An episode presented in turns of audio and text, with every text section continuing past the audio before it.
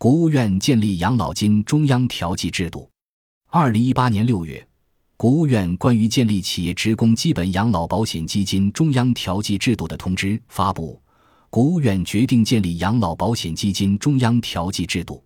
这意味着中国养老保险正式制度化的进入富省帮助穷省的时代。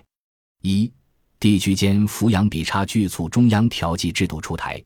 过去一段时间，国内养老保险实行的是中央定目标和兜底，地方调剂和补差，基层统筹和担责，责任下行的层级运行机制。基本养老保险费由企业和被保险人按不同缴费比例共同缴纳。企业职工基本养老保险基金的收入来源有三个：一是企业职工基本养老保险费缴费收入；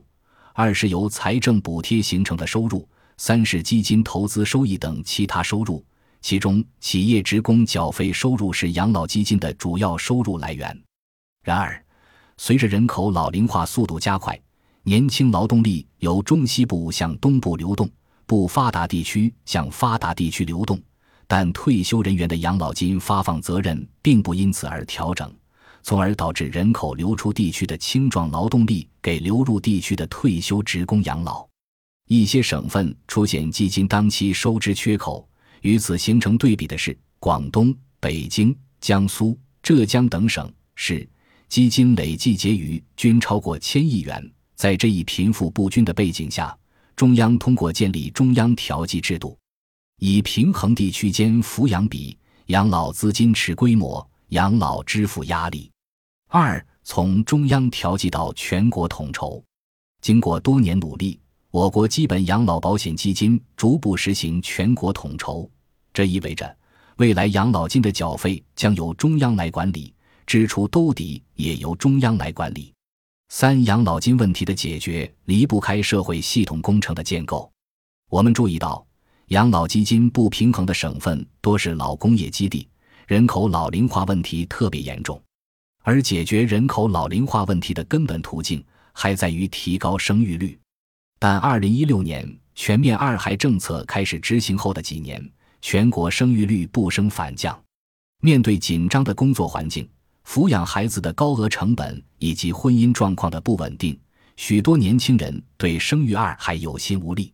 面对这种情况，二零二一年七月二十日，中共中央、国务院关于优化生育政策、促进人口长期均衡发展的决定发布，提出实施三孩生育政策及配套支持措施，具体包括实施一对夫妻可以生育三个子女政策，取消社会抚养费。清理和废止相关处罚规定，配套实施积极生育支持措施等。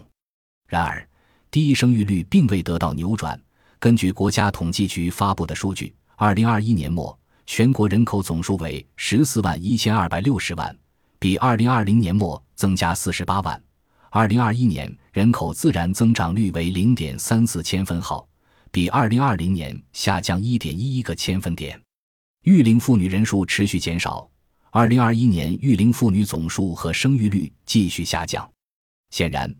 二孩、三孩政策面临着巨大的现实挑战，前景与收效都尚不明朗。